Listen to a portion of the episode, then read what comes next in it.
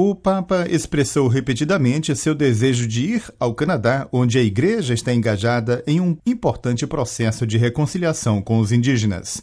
O diretor da sala de imprensa vaticana, Matteo Bruni, anunciou que Francisco estará no país de 24 a 30 de julho, aceitando o convite das autoridades civis, eclesiásticas e das comunidades indígenas.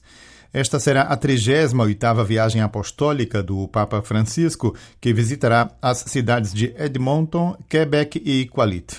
Na audiência de 1 de abril com delegações dos povos indígenas do Canadá, que havia encontrado individualmente antes, Francisco havia indicado um período de máxima, recordando a devoção a Santa Ana, a avó de Jesus, este ano.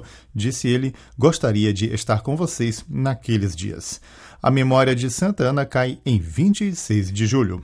Na mesma audiência, o Papa repetiu palavras de perdão pelo que aconteceu no passado e reapareceu dramaticamente nestes tempos com a descoberta de uma vala comum na escola residencial indígena Calompes.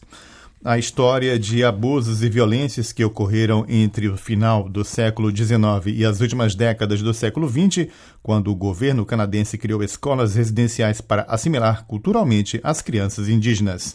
As escolas foram confiadas às igrejas cristãs locais, incluindo a Igreja Católica.